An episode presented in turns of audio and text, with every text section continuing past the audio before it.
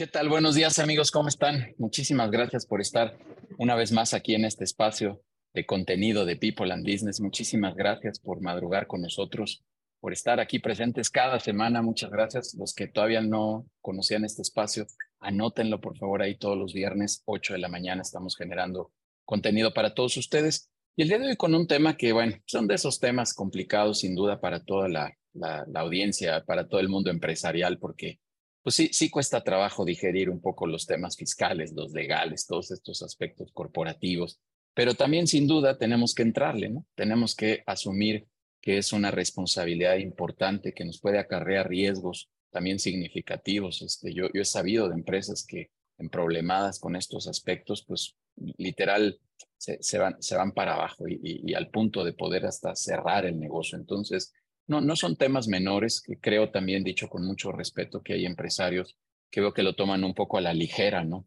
Un poco, bueno, no, no pasa nada, ya cuando pase vemos, etcétera, ¿no?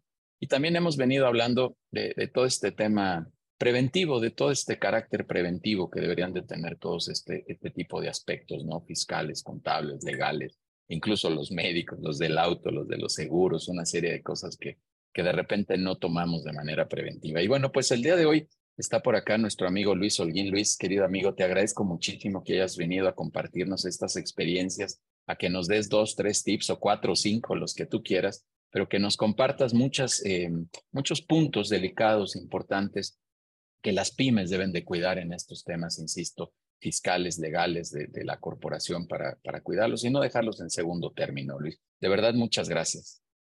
Mi estimado Judiel Guerrero, muchas gracias por la invitación a todo tu equipo también que hace posible esas transmisiones que verdaderamente tienen un impacto en la vida del empresario y sin lugar a dudas también al contacto por ahí al contador Gil que fue el que nos, nos puso en, en comunicación. Pero bueno, gracias por la invitación. Estoy a tus órdenes, amigo, aquí para iniciar en un momento.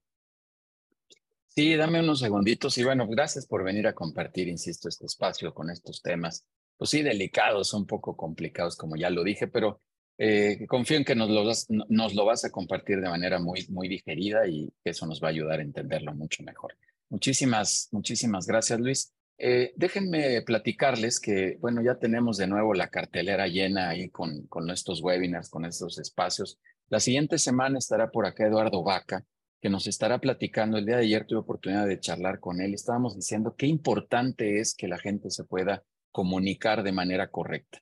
De repente eh, estás frente a un prospecto, estás frente a algún inversionista, estás eh, con, algún cliente y no tienes la claridad de poder comunicarte correctamente. Y también platicamos, así como ahorita decía, de los temas legales y fiscales que pueden llevar a un problema grave. El no poderte presentar correctamente, que tu imagen sea la adecuada, también puede acarrear un problema significativo.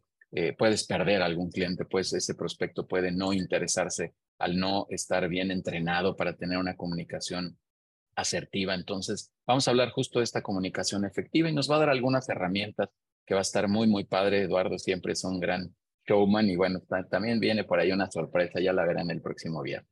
La siguiente semana, bueno, la siguiente Semana Santa y ese viernes evidentemente no tendremos webinar, ahí tomaremos una semanita de, de descanso y después estará por acá eh, Esteban Carrera, que él se ha autonombrado un futurólogo y nos vendrá a hablar de todo el tema, de cómo, cómo ve el futuro de los negocios, cómo, cómo está este panorama hacia adelante que pues a todos nos inquieta, a todos nos preocupa y siempre será interesante escuchar este tipo de, de aspectos del, del negocio con, con alguien que, que pueda tender algunas líneas hacia adelante y darnos algún panorama, ¿no? Después de, haber salido de esta, de esta pandemia, hasta que nunca fue cuarentena, quién sabe cuánto fue, ya no, no sé ni cómo se diga eso, fueron muchos días ahí en, en, un periodo de transición particular. Y bueno, pues ahora sí quisiéramos entender cómo están las cosas. Ayer también platicaba con otro amigo que me, me, llamó para, para algunos temas de negocio y decíamos es que todo ha cambiado, todo ha cambiado, o sea, los modelos de negocio han cambiado, los vendedores han cambiado, los compradores hemos cambiado, los, los sistemas, los medios de, de, compra han cambiado, absolutamente la tecnología nos ha invadido, en fin, todo ha cambiado. Entonces entendamos un poco con Esteban cómo está el panorama hacia el futuro de, los negocios. Y después tendremos a Luis Cervantes, que este tema de verdad, híjole, padrísimo. Ayer, ayer tuve muchas conversaciones con todos los, los invitados. Ayer también hablé con Luis Carrera y nos va a venir a hablar del metaverso, este, este aspecto que a lo mejor a muchos nos parece desconocido, que de repente decimos, ¿y qué, ¿y qué es eso? ¿Eso cómo se mastica? Bueno, pues eso tiene injerencia directa en nuestras organizaciones o podría tener una injerencia directa dentro de nuestras organizaciones y bueno, pues por eso es que decidí traer este tema del famoso metaverso que está por ahí muy, muy conocido ahora, muy en boga. Y bueno, pues vamos a entender un poco más de qué se trata todo este tema que está también muy relacionado con estas nuevas plataformas y los nuevos esquemas para poder eh, hacer negocio y convertir todo esto. Así que bueno, ahí está la cartelera súper interesante.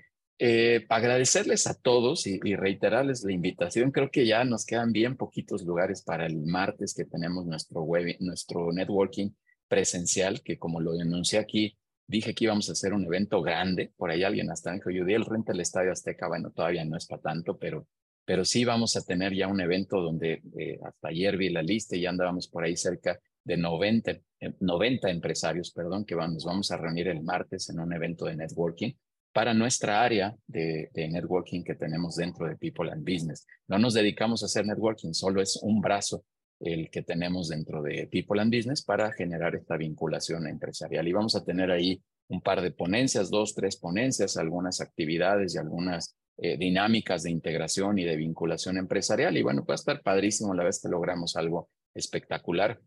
Muchas gracias, por cierto, allá al equipo de People y a toda la comunidad por sumarse, a todos nuestros invitados, en fin, más de 90 empresarios vamos a estar por ahí el martes, así que por favor, quien quiera pues, ver si todavía tenemos ahí un lugarcito, con mucho gusto escríbanos, le, pido allá a Denise y a Dair que ponga sus datos en el chat y que nos escriba para, este, para hacerle una invitación con muchísimo, muchísimo gusto. Quien por alguna razón no puede estar este martes, pues todos los lunes estamos haciendo networking de 6 a 8 de la de la tarde-noche. Ahí nos estamos reuniendo vía Zoom, entonces también cordialmente invitados a que asistan a esas reuniones de networking.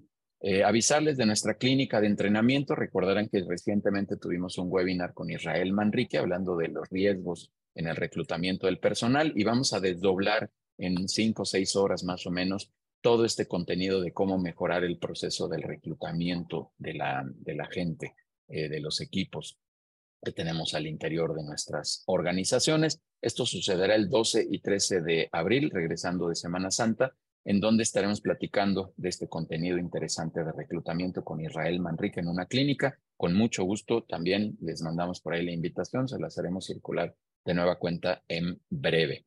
Y la invitación de siempre, por excelencia, eh, y lo digo clarito, no nos dedicamos a hacer webinars, no nos dedicamos a hacer networking, no nos dedicamos, no, esta no es nuestra dedicación absoluta. Esa es nuestra, aparte del ecosistema que tenemos dentro de People, a lo que sí nos dedicamos con mucho ahínco es al tema de la consejería empresarial. Eso es lo que más nos gusta hacer. Todos tienen una cordial invitación a estos eventos. Nos pídanos, por favor, ahí está el código y pídanos un pase gratis para que puedan tener acceso a uno de estos consejos directivos que con mucho gusto los vamos a invitar. Y cierro diciéndoles que el 4 de abril tenemos un lanzamiento especial.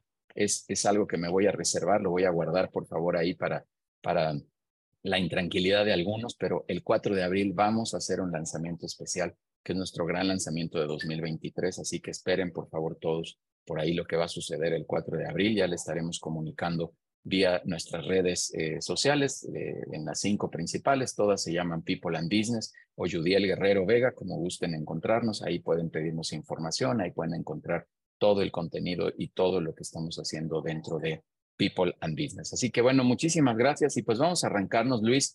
Eh, ya, ya me alargué acá con los avisos, pero era importante comunicar a toda la audiencia todo lo que estamos haciendo. Muchas gracias por, por esperarnos. Voy a leer unas cuantas líneas profesionales de, de la experiencia de, Luis, de Luis Holguín, nuestro invitado el día de hoy, para hablarnos de estos temas importantes, de, estos tips legales y corporativos que son eh, sumamente importantes y fiscales también, sin duda alguna. Luis Holguín es licenciado en Derecho por la Universidad Veracruzana, es licenciado en Contaduría por la Universidad Sotavento, maestro en Ciencias Penales por la Universidad de Villafranca, maestro en Derecho Fiscal por la Universidad Istmo Americana doctor en Ciencias Penales por el Instituto de Estudios Superiores José Manuel de Rojas, tiene el nombramiento académico numerario por la Academia de Derecho Fiscal del Estado de Chiapas, es abogado postulante con 20 años de experiencia en materia fiscal y socio de la Asociación Mexicana de Contadores Públicos en Redes Sociales AC. La verdad es muchísima experiencia, mi querido Luis, amigo. Gracias por venirnos a compartir. Este espacio, estás en casa y eh, vamos a apagar por ahí los micros, pero el chat siempre abierto, como lo saben, para cualquier pregunta o comentario que tengan. Al final haremos de todas maneras una sesión ahí de, preguntas abiertas. Luis, es tu espacio, bienvenido a casa y adelante. Muchas gracias, amigo. Pues bueno, vamos a, a iniciar. Buenos días a todos, queridos amigos, empresarios que están aquí en esta, en esta reunión tan temprana, pero créanlo que va a ser muy provechosa. Y voy a iniciar con un punto eh, de partida. Fíjense que hace un momento escuchando a, a Yudiel eh, hablaba acerca de la problemática que muchas de las veces existe y sé que muchos de los que estamos aquí en esta reunión eh, nos esforzamos por querer que nuestro negocio eh, incremente sus ventas, llegue a tener éxito, crezca sin lugar a dudas, pero cuando alcanza un punto en el que está bien económicamente, está bien laboralmente en muchas de, las áreas de empresa, aparece el socio incómodo que nadie espera, estoy seguro. Porque digo, Yudiel leyó una parte de mí, de mi currículum, eh, desde la perspectiva como prestador de servicios. Pero bueno, al final, al final con, como ustedes, pues también manejo algunas empresas que, que, que, se dedican a las luminarias o a la, a la construcción. Entonces, de alguna manera, pues también, eh, también amanezco los días 17 como ustedes, así como que, a ver, este, y hoy de cuánto va a ser el pago de impuestos, ¿no? Pero digo, en, esa, en esa dinámica también entiendo lo que ustedes logran sentir, pues los días 17 de cada mes, que hay que pagar el seguro social, que hay que pagar la línea de captura de impuestos, que hay que pagar cada 15 días las nóminas. Bueno, estoy inmerso también en esos temas, independientemente de la prestación de servicios. Pero bueno, vamos a entrar al tema, voy a compartir aquí una, una presentación. Este, perfecto, ya la, ya, ya, ya, ya, ya la tengo compartida. Nada más indíquenme que verdaderamente se vea. ¿Sí se ve? Está listo, amigo. Adelante. Perfecto.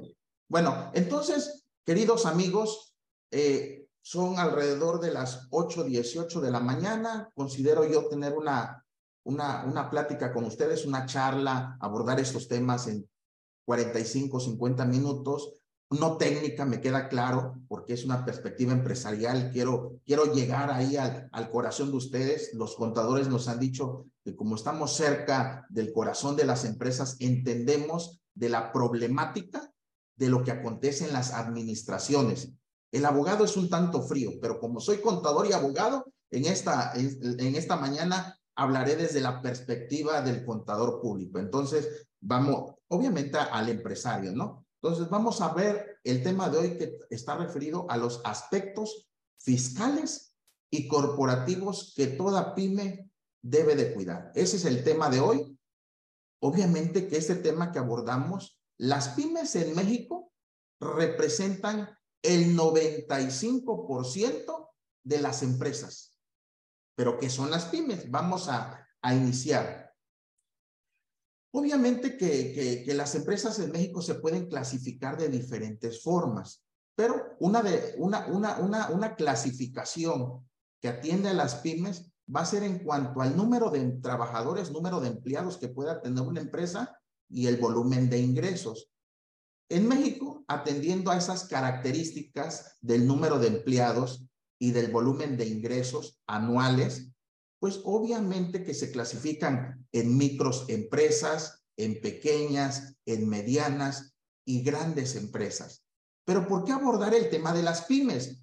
Por la siguiente razón, porque las pymes ocupan pues el 95% o representan el 95% de las empresas en México. Prácticamente el otro 5% lo ocupan pues las grandes empresas. Pero vamos a hablar de ese 95 y vamos a iniciar hablando, ¿qué es una pyme? Bueno, las pymes son las iniciales de lo que representa una pequeña y mediana empresa. Eso es lo que, eso es lo que significa una pyme, pequeña y mediana empresa. Obviamente que está dentro de esta pyme, pues también abarca lo que es una microempresa y traigo estas, eh, traigo, solamente traigo 10 láminas para compartir con ustedes esta, esta lámina, por ejemplo, la fuente es de BBVA y, por ejemplo, hace referencia que es una microempresa. No sé cuántos de ustedes puedan estar en el sector microempresa, una pequeña empresa o una empresa mediana. O quizás también, ¿por qué no decirlo? Una empresa grande, una grande empresa. Pero bueno, las, las micros, hasta 10 trabajadores, hasta 10 empleados, podemos estar hablando de una microempresa. Una empresa que tenga hasta 10 trabajadores y tenga alrededor de 4.6, 4 millones 600 mil pesos al año, estamos hablando de una micro. En esta, ¿quiénes se encuentran? Mayormente las papelerías, las carnicerías, obviamente, pues atendiendo a ese número de trabajadores y ese volumen de, de ingresos. Luego encontramos el otro, el otro sector, las empresas pequeñas. Obviamente que aquí el porcentaje en México, pues se amplía más, porque cuando hablamos de empresas pequeñas, pues hablamos de las empresas que han nacido como empresas familiares. Antes de entrar al tema de las pymes, queridos amigos empresarios, fíjense que en México, ¿cómo se crean las empresas? Las empresas se crean desde la perspectiva siempre familiar. Antes, antes de que fueran grandes empresas, antes de que fueran microempresas, antes de que fueran medianas empresas, estas, estas nacen como empresas familiares, hay que decirlo así, donde el hermano se junta con el papá, donde el hermano se junta con el otro hermano, crean una empresa, hay una necesidad y pues nacen como empresas familiares. El detalle es que al ratito crecen, van creciendo y esas empresas familiares pues van teniendo más trabajadores, más activos, más ingresos, más compromisos y nadie quiere crecer pues para luego tener alguna problemática.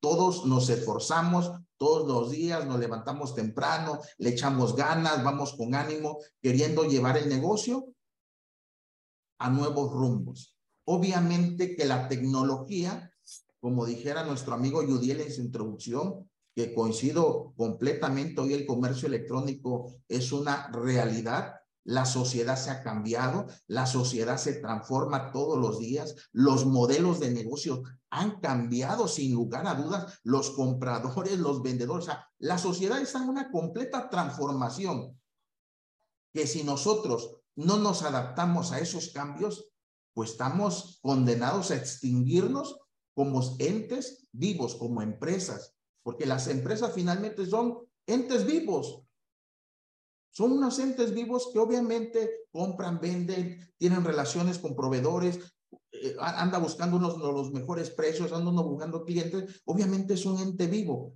y la sociedad se ha transformado, ha cambiado. Entonces, este grupo de, de empresas pequeñas maneja alrededor de 50 empleados aproximadamente y con una facturación al año de 95 millones de pesos. En este, en este grueso de, en el mundo de las empresas, es el que ocupa mayor número, porque las empresas que tenemos en México caen en el sector de las empresas pequeñas. Y un porcentaje que sigue siendo pyme, pero de menor escala, es las empresas medianas. ¿Quiénes caen aquí? Pues las empresas que tengan más de 100 eh, eh, eh, empleados. O sea, 100 empleados entre 50 y 100 empleados, estamos hablando en México de una empresa mediana es decir, de 51 hasta 100 trabajadores y facturan alrededor de 100 a 250 millones de pesos. La pregunta es, ¿y qué pasa con las empresas que manejan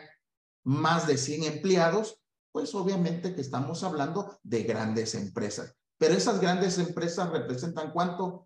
El 5%, queridos amigos, el 5%. Las pymes representan un 95% y contribuyen aproximadamente al 52% del Producto Interno Bruto. Imagínense, las pymes representan la fuerza productiva del país en un porcentaje de más del 50%. Entonces, ya encontramos la necesidad y estamos encontrando la justificación pues de esta charla, que prácticamente pues la fuerza de, un país pues radica en las pymes al representar el 95%. Y bueno, vamos entrando a nuestros temas del día de hoy.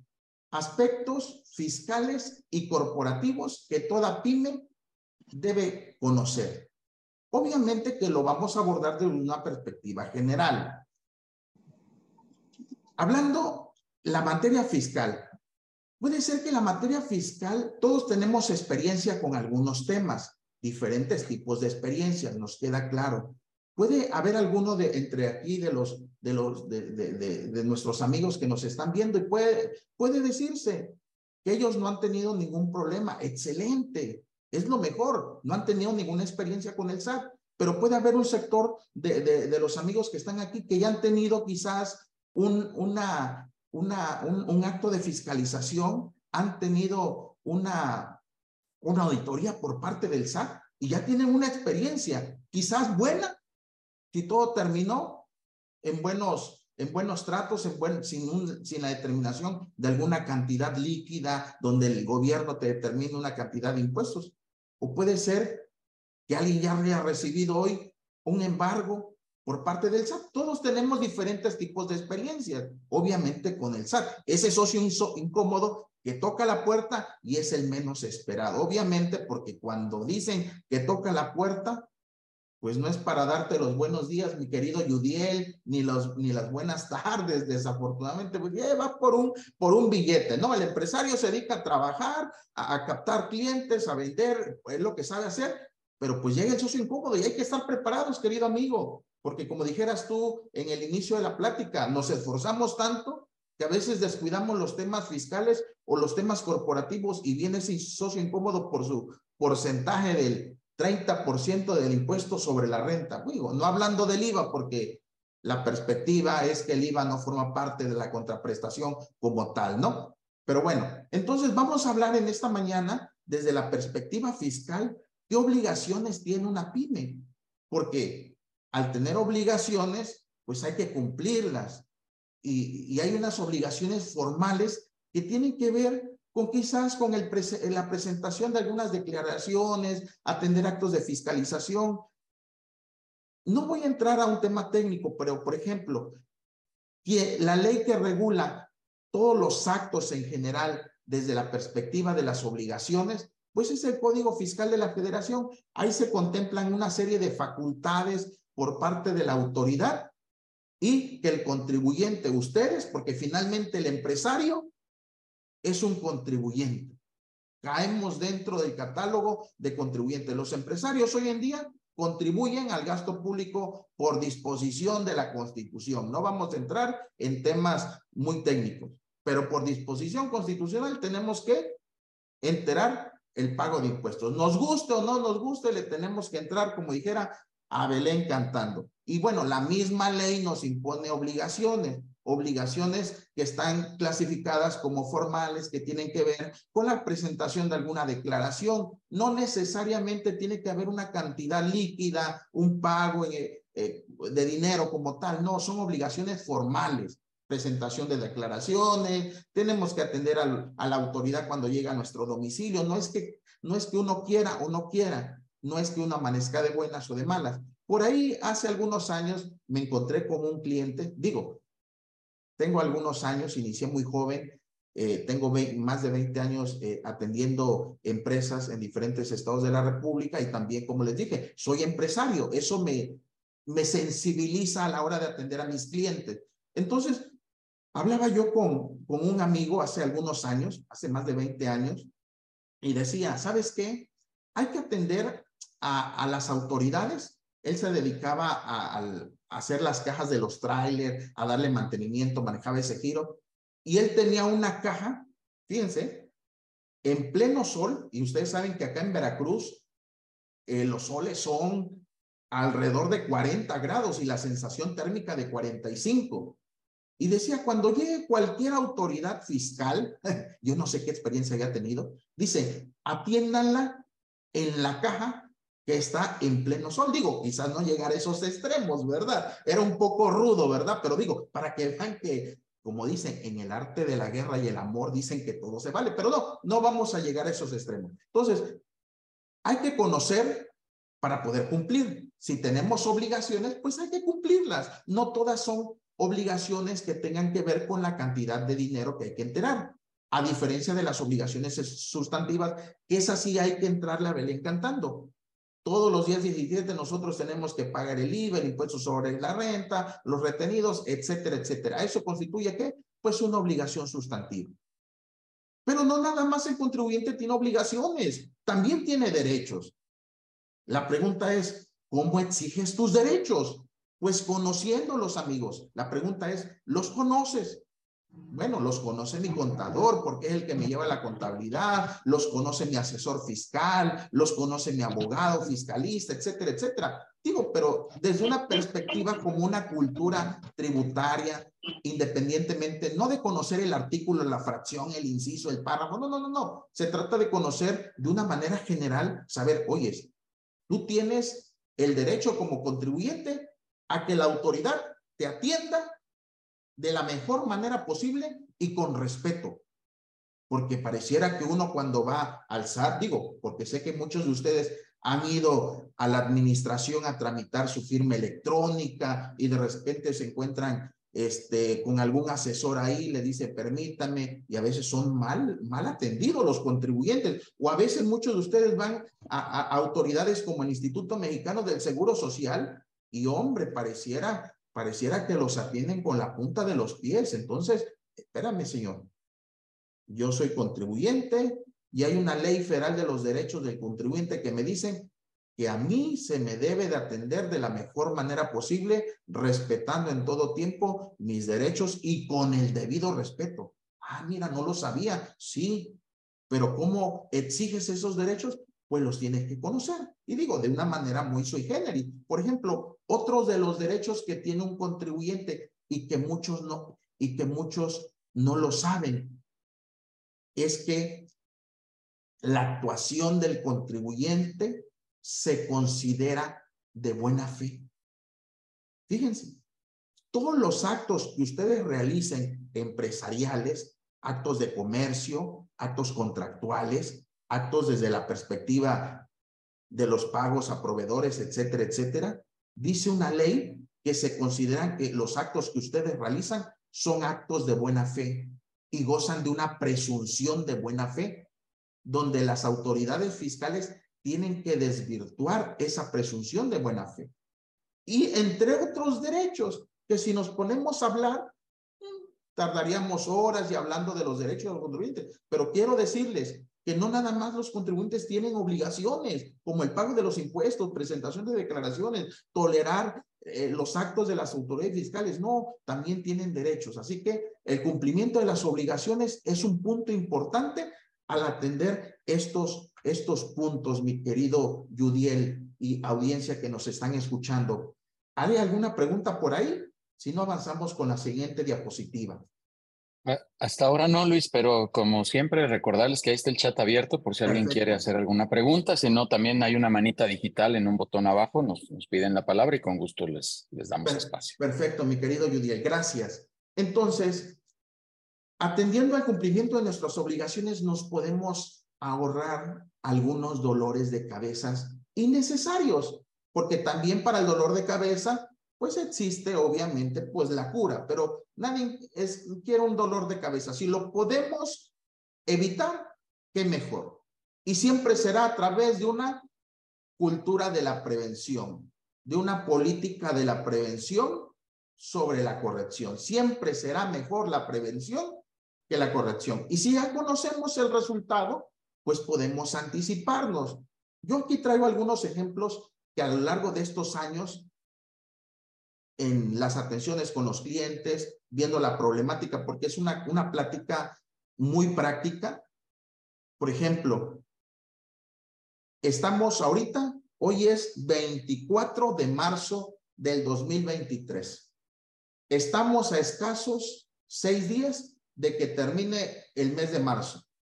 Y el 31 de marzo me han dicho que vence el plazo para la presentación de la declaración anual, ¿cierto o no? 31 de marzo. La pregunta es, hay muchos que empiezan el cierre después de que haya terminado el ejercicio. Empiezan a preparar después de que ya terminó el 31 de diciembre. No. si estamos en una política de prevención, en una cultura de prevención, me han platicado y me han dicho que los empresarios, aquellos que les gusta esta cultura de la prevención, se reúnen con su asesor, con su contador o con la persona que le esté llevando estos temas. Y por ahí de octubre, noviembre, me han dicho que tienen un precierre. ¿Qué están haciendo? Se están anticipando. De tal manera que un contribuyente ahorita no se está tronando los dedos de decir, ¿y cuánto me sale de pagar en la declaración anual? No, esto ya lo cerró desde octubre, noviembre del año pasado. ¿Qué se necesita? No se necesita nada, solamente se necesita anticiparse. Porque si ya conocemos el resultado, pues tenemos que anticiparnos. ¿Y esto para qué nos sirve o para qué nos ahorra? Yo estoy seguro, queridos amigos empresarios, que nos puede ahorrar algo. Nos puede incidir en un tema económico y nos puede ahorrar muchos recursos por parte de su empresa. Digo, tenemos la obligación, pero si se puede planear, pues anticipémonos. Si hay un cierre del ejercicio, que es el 31 de diciembre, cerremos en noviembre, antes de tiempo, y no cerremos en enero o febrero, ya cuando el, el ejercicio ya está cerrado. Y como la modalidad hoy, como dijera nuestro amigo Yudiel, los tiempos han cambiado. ¿Cuántos de nosotros de aquí no convivimos hace muchos años con la factura en papel? Hoy ya no son facturas en papel, hoy ya son comprobantes fiscales digitales, los famosos CFDIs. Hoy ya no hablamos de, de, ya no hablamos de notificaciones, hoy hablamos de notificación electrónica, hablamos de contabilidad electrónica, hablamos de buzón tributario. Hoy hablamos de embargo por vía buzón tributario. Los tiempos han cambiado, queridos amigos. Los tiempos han cambiado. Si no nos adaptamos a esos cambios, existe la posibilidad que en unos tiempos posteriores nos extingamos. Así, ¿eh? Definitivamente, tanto del comercio como de la atención de los actos de fiscalización.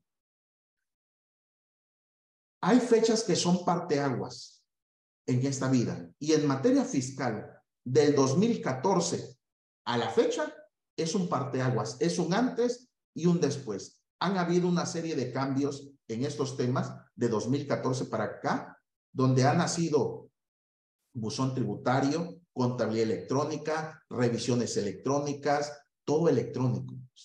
Los famosos CFDIs, de 2014 para acá, eso ya es una realidad hoy, es vigente, pero nació en algún momento. ¿Cuándo nació? Estamos en 2023, ¿hace qué? Ocho años, ocho, nueve años, imagínense. Entonces, ¿es mejor esta prevención? Claro, esta cultura de la prevención es mucho mejor, nos podemos anticipar.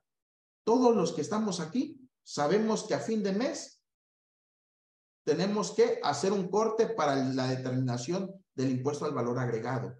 Nos dicen que todo lo que vendamos menos lo que compramos es lo que nos toca pagar. La pregunta es, si nos depositan a finales de mes y nosotros planeamos, podemos pagar a nuestros proveedores, nos anticipamos y podemos manejar algunos temas. De ahí nace la famosa planeación fiscal, que no lo manejo yo, pero muchos colegas lo manejan. ¿Qué manejan en la planeación fiscal? Oye, ¿Qué va a pasar? ¿Cómo vas a cerrar el año? ¿Cómo vas a cerrar el mes?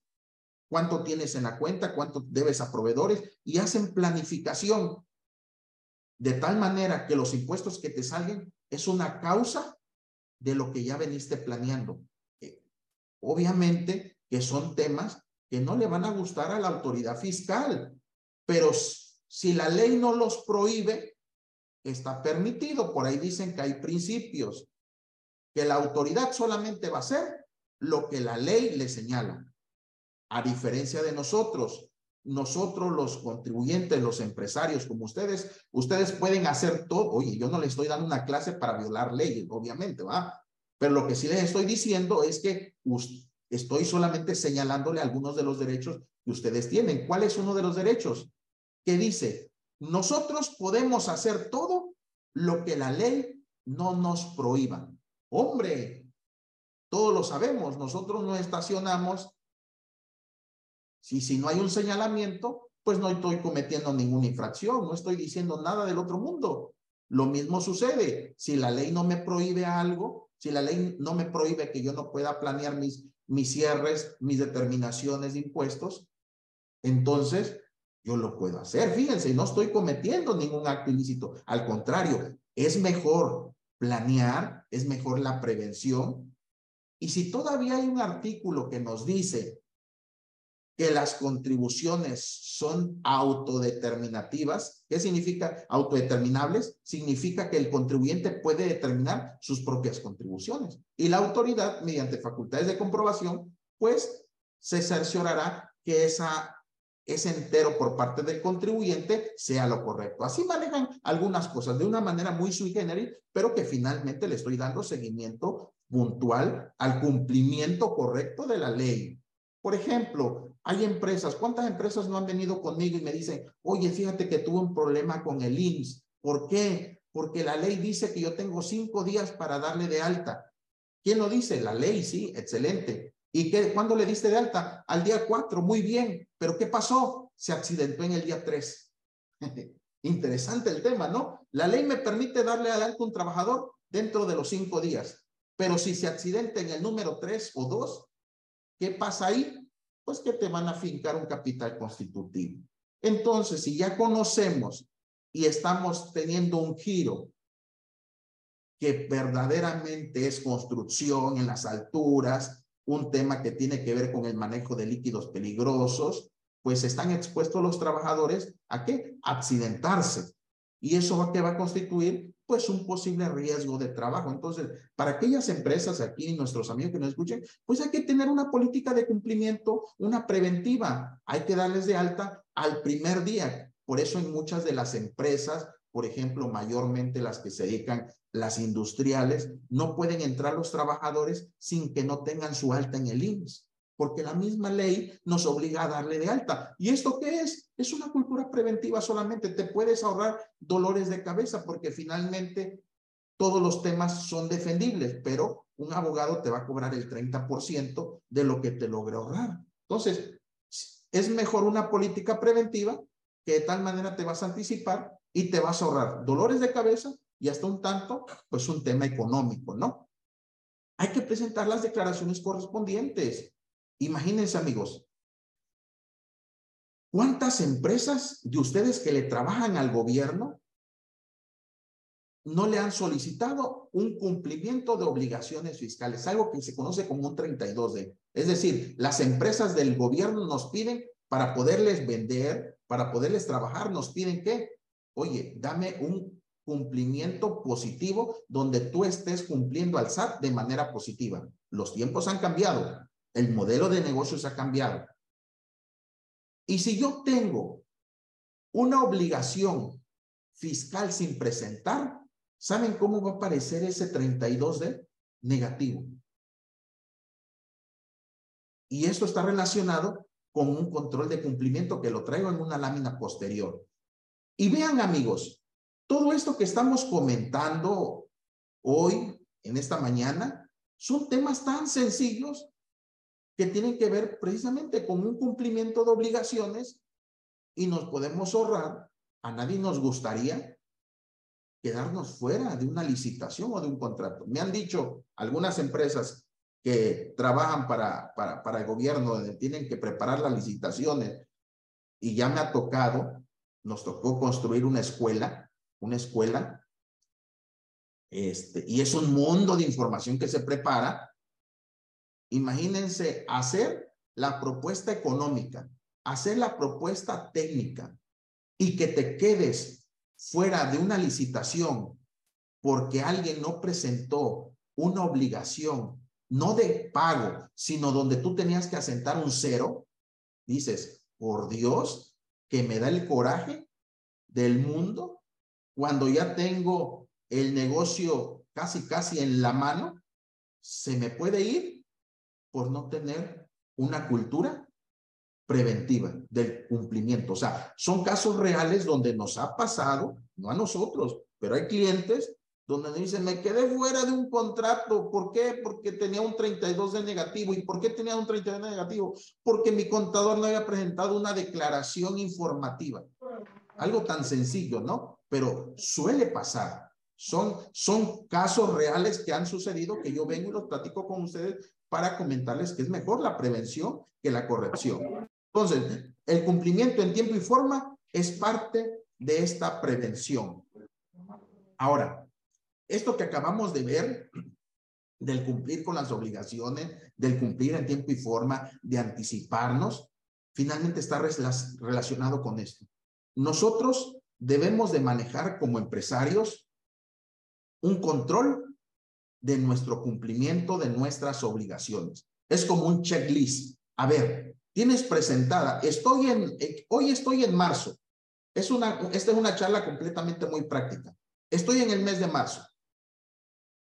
Significa que si estoy en marzo, ya pasó el mes de febrero. Y si pasó el mes de febrero, significa que yo ya debí presentar todas mis declaraciones hasta febrero. ¿Ya las tengo presentadas? Yo tengo un checklist donde voy palomeando, ah, ya hasta febrero, hasta enero, etcétera, etcétera, etcétera. Hoy la autoridad fiscal ha implementado un programa que se llama vigilancia profunda. ¿Qué es esto? Bueno, la autoridad, como dijera Yudiel, y está aquí en, una de, en la lámina que la tengo en el tercer punto, la inteligencia artificial, queridos amigos, ya es una realidad, no es algo para el futuro, ya es algo con lo que estamos viviendo. La inteligencia artificial la está utilizando la autoridad fiscal. Ya la autoridad fiscal maneja robots, maneja el algoritmo fiscalizador, plataformas digitales. Hoy en día la autoridad fiscal y muchos de los programas con un enter, es más, inclusive, no sé si a ustedes, muchos de sus contadores, ya no les pide como hace 10 años todos los gastos, las compras y todas las facturas. ¿De dónde lo baja? De un portal, ¿cierto o no? Lo baja del portal del SAT. Todo está ahí. ¿Cómo ha cambiado el mundo? ¿Cómo ha cambiado la sociedad? ¿Cómo ha cambiado la forma de tributación en México?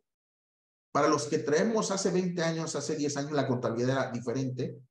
Uno iba, el, el, el, el, empresario te daba las notas de gasolina, de compras, todo te lo daba ahí en un morral, en una bolsa, ahí está, órale, y haz la contabilidad, determina los pagos de impuestos. No, hoy en día no.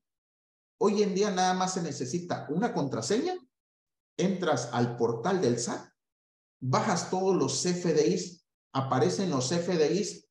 Si ustedes fueron ayer, jueves, y se echaron una copita y pidieron un CFDI, ahí va a aparecer el CFDI ya hoy en el portal del SAT de lo que compraron. Si ayer compraron una bolsa, un vestido, un uniforme, una lab, lo que sea, ya aparece en el portal del SAT. Si ustedes vendieron ayer el producto que ustedes se dedican a vender, ya está el CFDI. O sea, somos fiscalizados hoy a través de la inteligencia artificial. Yo acabo de tener una, una vigilancia profunda en el estado de Campeche. Tengo un cliente en Ciudad del Carmen. Me dice mi cliente, ¿la atendemos o no la atendemos? Yo le digo, vamos a atenderla. Pero no es el mismo criterio que yo tenía hace 10 años.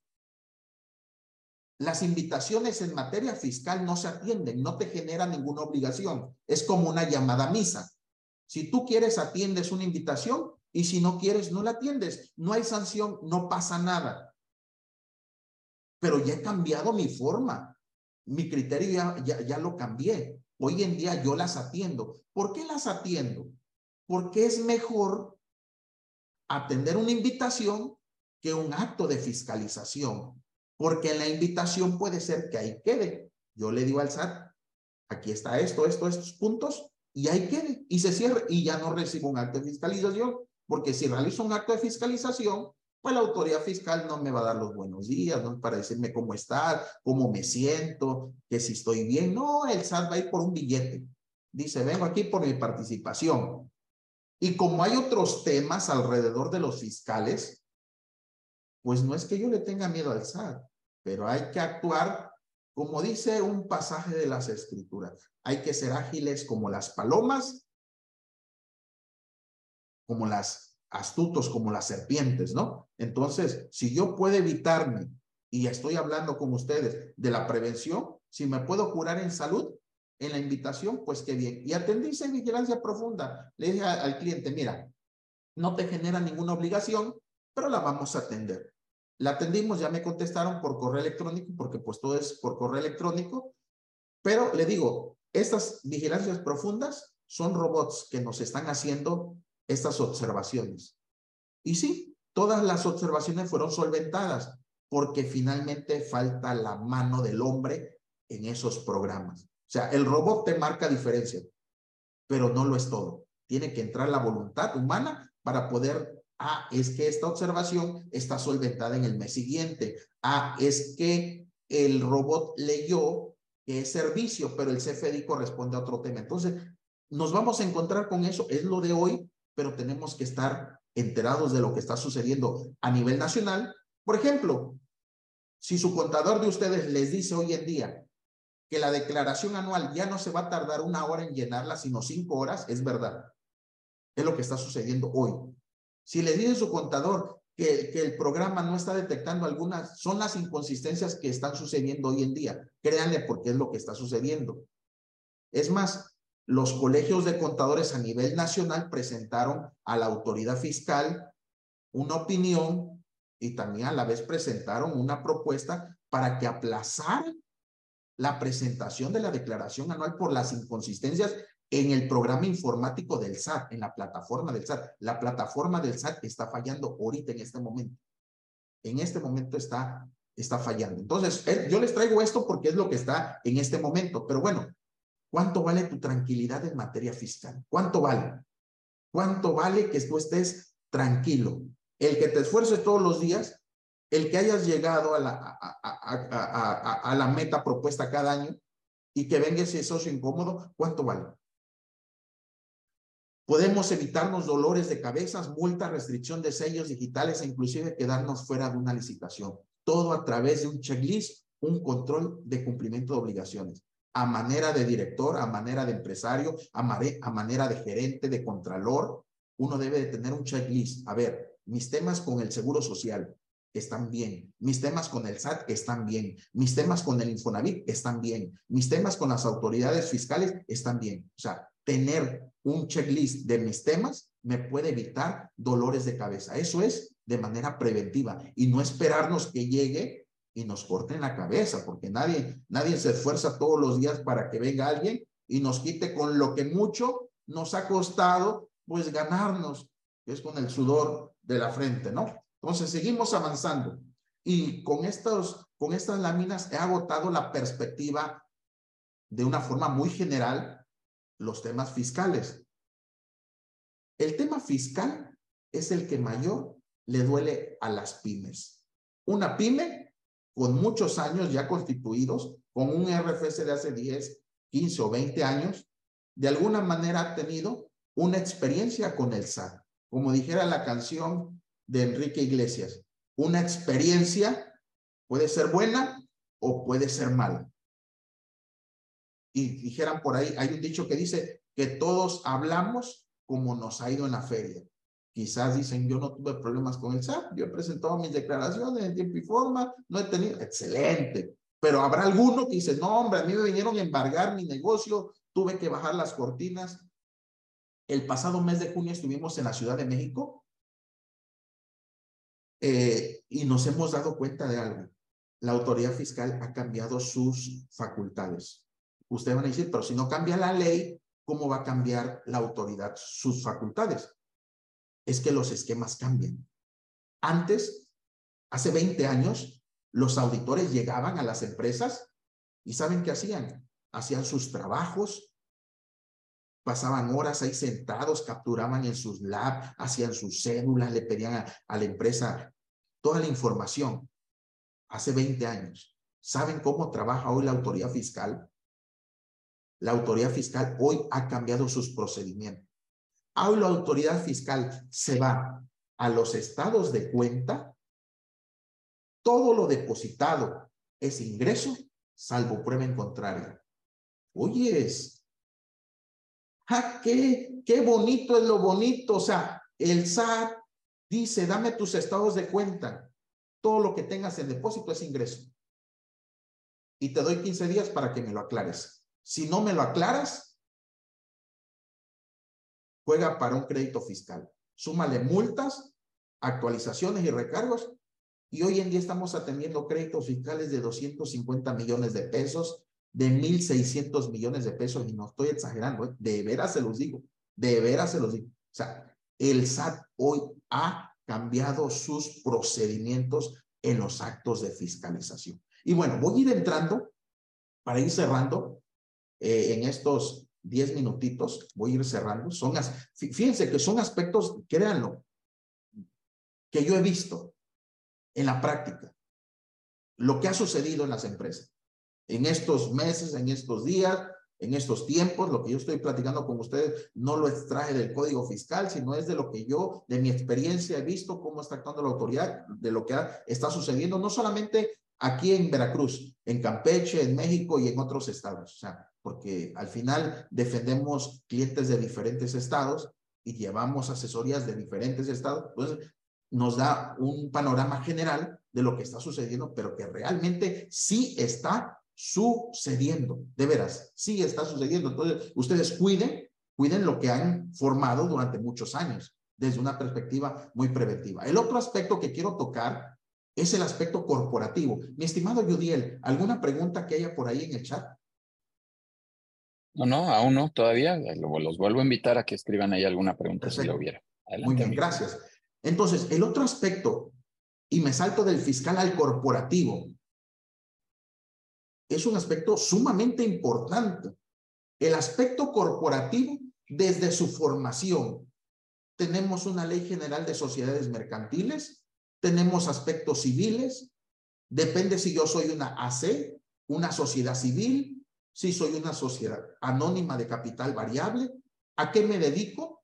Porque muchos cuando iniciamos un negocio, quizás muchos de ustedes hoy en día ya tienen experiencia, porque ya tienen 15 o 20 o 30 años en el negocio. Pero cuando ustedes se dieron de alta por primera vez en el SAT, ustedes no tenían definido cómo se iban a constituir ¿sí? Como una sociedad anónima, si una sociedad cooperativa, si, si era una asociación civil, si era un acto de comercio, si era una prestación de servicios. En algún momento eso, pues resultó una problemática. Y hoy en día quizás muchas empresas ya están formadas como tal, ya tienen un aspecto corporativo, ya formado como tal. Pero esto es importante planearlo desde su formación. Cuando alguien quiere hacer un acto de negocio, un, un, negocio como tal, a veces el, el cliente o el, el, empresario realiza sus actos de comercio, sus negocios. Pero ya cuando lo realizó, entonces ya va con alguien y le dice, oye, fíjate que ya realicé este acto de comercio, ya realicé, ya cerré este negocio. Y le dice el asesor, pero ¿qué hiciste? Hubieses hecho esto, te hubiese convenido más. Entonces, esto está amarrado también con los temas preventivos. Si vas a realizar un negocio, pues ten un asesor de cabecera que le tengas confianza y le digas, oye, fíjate que voy a hacer este tema, voy a celebrar este contrato, voy a cerrar este negocio. ¿Qué me sugieres? ¿Qué me conviene más? ¿Qué economías de opción me puedes presentar? Ah, interesante. Por ejemplo, todos los que estamos formados bajo la figura de sociedades jurídicas, tenemos los libros sociales actualizados, las actas de asamblea, los cupones, la tenencia accionaria. Dicen, sepa Dios, yo nada más me formé mediante una escritura constitutiva y de ahí yo no he cambiado de socio y ahí está eso, en el descanso eterno. Digo, hoy en día los libros sociales, las actas de asamblea forman parte de la contabilidad. Si alguna autoridad fiscal se las pide, las tienen que entregar. Si no los tienen, hay multas. Entonces, evitarnos estos dolores de cabeza, ¿dónde están? Fíjense que hoy en el Senado, para que vean, todos estos temas van conjuntos. Hoy en el Senado hay una iniciativa que ya fue aprobada para que las actas de asamblea ya no solamente se celebren en el domicilio social de las empresas. Se van a, se van a poder llevar a cabo de videoconferencia. ¿Qué ole? ¿Qué significa eso? Los nuevos modelos de negocios, los nuevos modelos. O sea, no estamos alejados de la realidad. O sea, ya hay una iniciativa que en breve va a ser publicada, ya fue aprobada por el Senado. Ahí se los voy a compartir a Yudiel y si Yudiel tiene su, digo, no es necesario que ustedes la lean toda, pero diga, ah, ok, esto está pasando en, este, en el mundo de hoy.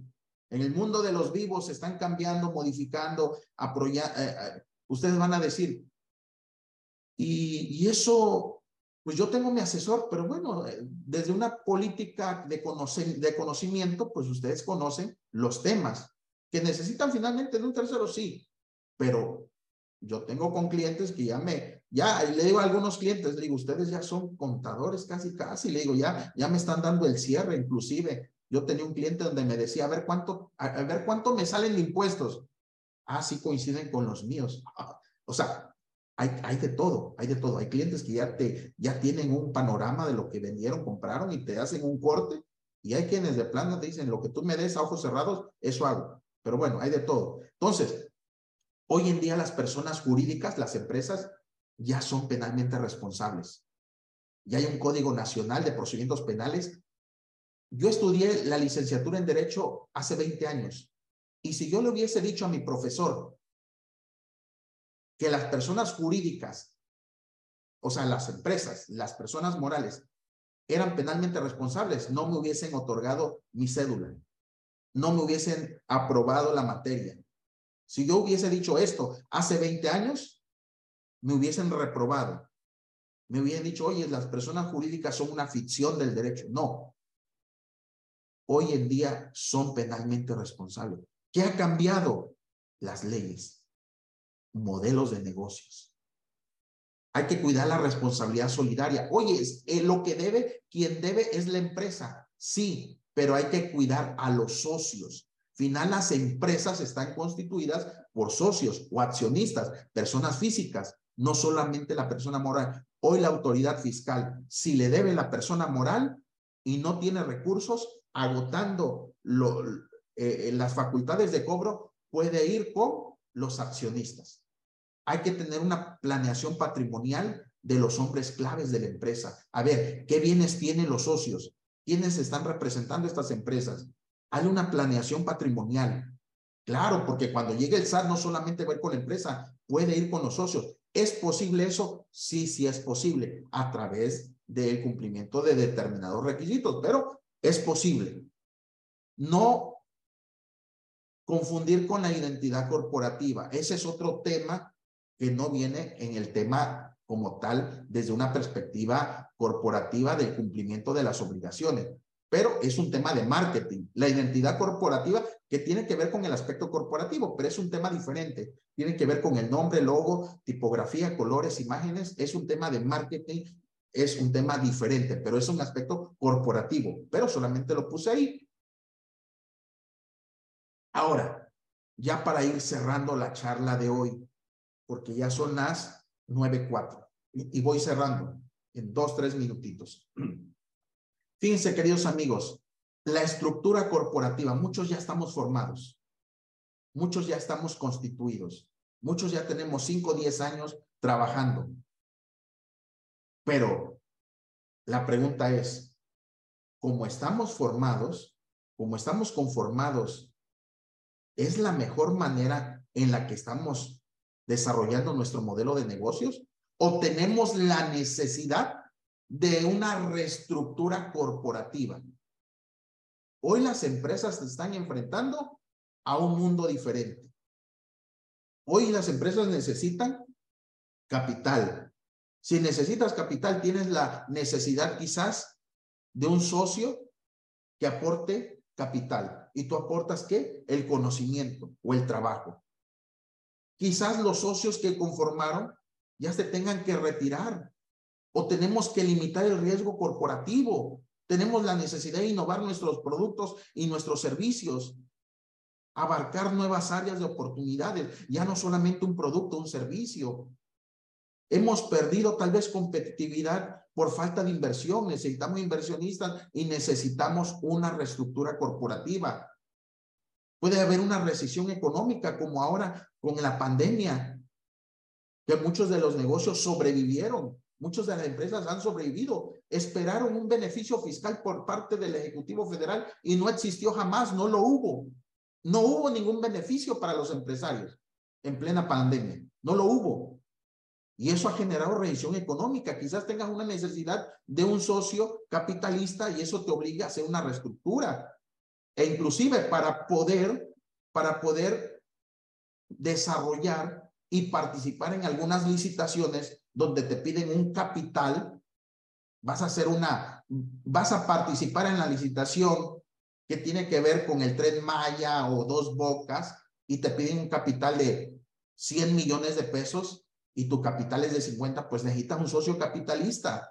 Es necesario una reestructuración corporativa, claro, por las necesidades. Y esto es solamente de manera enunciativa, o sea, no es limitativa, es enunciativa, pero pueden haber otros motivos por los cuales hoy en día necesitan una reestructuración corporativa como parte de una necesidad. O sea, ya no es un lujo, es una necesidad para adecuarnos a los nuevos modelos de negocios. Y voy a culminar con esta lámina que viene siendo como un resumen de los temas abordados eh, en esta mañana. Y por ejemplo, si el tema es fiscal, se puede planear para las pymes. Si el tema es fiscal, se puede planear. De ahí surge la planeación fiscal. Los planeadores fiscales se sientan con el empresario y dicen, voy a cerrar este mes con tanto, voy a cerrar este año con tanto. ¿Y se puede planear? Siempre. ¿Es legal? Sí. El tema es corporativo, se puede planear. ¿Hay una necesidad corporativa que necesites para tu negocio? Por, expandir tus servicios, tus ingresos, se puede planear la prevención como línea de acción para las pymes. Es importantísimo la política preventiva. Y en un control de cumplimiento trae grandes bondades económicas, grandes bondades económicas. Te puede quitar dolores de cabeza, dolores de cabeza. Queridos amigos, son las nueve, ocho de la mañana y bueno, me, adecuo a los tiempos, traté de, de, ser muy general, esperando no, no quedarme en el limbo. Sé que es una, una, una charla para empresarios y, y, la, y, la, y la hice bajo esos, bajo esos lineamientos, esperando lograr un aporte, un granito de arena, un tips. Si el tema es fiscal, no se preocupen, tiene solución. Si el tema es corporativo, tiene solución, amigos. ¿Se puede planear? Sí, claro, sí, por supuesto. Entonces, que no les quite, que no les dé dolores de cabezas estos, estos temas. Queridos amigos, esa, esa es mi, mi conclusión y estoy abierto a alguna pregunta, mi querido Yudiel. Sí, muchas gracias, Luis. Muchas gracias. De verdad, no, no las hay ahora en el chat, pero bueno, si alguien se anima a levantar la manita digital, con mucho gusto les, les cedemos la palabra o que lo escriba aquí en el chat. Yo, yo sigo insistiendo mucho en el, en el tema de la planeación y la prevención, amigo. Este, eh, incluso yo he, yo he recomendado, yo, yo, yo, no estoy dedicado a los temas contables y fiscales como tú, pero como consejero damos algunas recomendaciones y yo digo, oye, a ver, ¿por qué no planeas una reunión eh, antes del cierre del mes? O sea, ahora con estas eh, ya restricciones que hay de ya no poder estar manipulando, déjame decirlo con mucho cuidado, por estar manipulando algunos documentos como antes sí se podía hace muchos años ¿Por qué no la tienes unos días antes? Nada más revisa qué se puede hacer, qué, qué, qué facturas cancelar, emitir, la cobranza, en fin, una serie de, de temas. Ten otra antes de la fecha de tu pago. O sea, ya con las declaraciones ya previas, ya calculadas, ya en borrador, vamos a llamarle así, ten otra reunión ahí para que puedas revisar un poco ahora cómo viene el impacto, no, no que te llegue al 5 para la hora, cuando ya tienes que pagar y te digan, ¿sabes qué? Pues tienes que caerte con 50 mil y digas, eso de dónde salió y no, no lo entiendas nada en lo absoluto. ¿no? Fíjate, eh, el, el, tema que está ya nada más sencillito. Fíjate que, eso que dices es, es completamente verdad. Me habló un cliente hace años, me dice, fíjate que Pemex me pide que le, que le emita una factura de 3 millones el 27 de, de, diciembre. Le digo, ¿y por qué no hablas y, y en vez de expedirla en diciembre, la expides en enero? O sea, no estás haciendo nada del otro mundo. Nada más que yo no le expida a finales de este mes, les piden el otro, le quita completamente un tema de impuestos cañón, amigo. O sea, Algo tan sencillo como una pequeña llamada. O sea, tan sencillo, pues. es correcto. Yo, yo por eso, mi, mi, punto de vista es como consejero, Luis, de así lo quiero, lo quiero aportar, ¿no? El que se tengan este tipo de reuniones. Otra cosa que te escuché, me voy a ventilar que ya estoy viejito, amigo, pero es que hace algunos años yo decía, oigan, armen unas carpetas así literal en papel, eh, donde estén las declaraciones, donde esté mes a mes, un expediente cada mes, donde esté tu declaración, tu papel de trabajo, el comprobante de pago, etcétera. Como si estoy viejito, pero ya me estoy actualizando, ahora digo como consejero, oye, háganlo digital. Hazte una carpeta digital donde estén las, las 12 carpetas por mes, adentro cada una de esas carpetas que tenga cada uno de los apartados de lo que fiscalmente implica. Legalmente es lo mismo. Es una carpeta perfectamente ordenada donde estén todos sus documentos. Ahí guarda en papel lo que tengas que guardar ahí en un cajón, bajo llave, en tu casa, donde tú digas. Pero digitalmente ten un documento muy a la mano donde tengas organizado todo esto para que si de repente alguien llegue y te dice, oye, tienes todas las declaraciones, como bien decías, oye, aquí está, aquí está una carpeta, ahí está el pago, ahí está el papel de trabajo, ahí está la, la declaración, la línea de captura, ahí está exactamente todo. También, y lo digo ahora al revés, yo invitaría a, tus colegas, amigo, que, que entregaran esto a los, a, a los empresarios, que se facilitara este tipo de información y ahorraría una serie de temas eh, para efectos de la consejería. Nosotros como consejeros también intervenimos en las empresas y una de las preguntas obligatorias es si estás en buena salud legal, fiscal, contable. Eh, lo contable, bueno, pues luego me dicen, es que aquí están los números, pero no les entiendo nada, ¿no? Pues es que no sé si tenemos utilidad o no tenemos utilidad. Entonces hay una serie de cosas que creo que hoy nos llevas a la reflexión, Luis, eh, para, para entender que tenemos que cuidar todo este tipo de aspectos. Yo, yo complemento con estos dos, tres tips de, de, de, más de gestión, de, control y de, gestión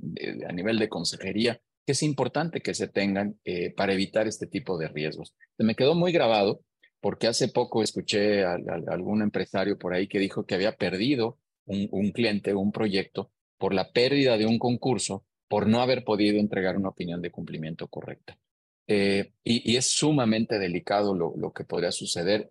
Los empresarios estamos trabajando, como bien lo dijiste, me encantó. Estamos trabajando, estamos buscando oportunidades, estamos queriendo crecer económicamente, de tener un impacto social, de muchas cosas. Exactamente. Y el socio incómodo nos trae de una oreja terrible y ese no tiene piedad. O sea, a la hora de soltar ahí el trancazo, lo suelta y no pasa nada. Y si te cancelan, te cancelan.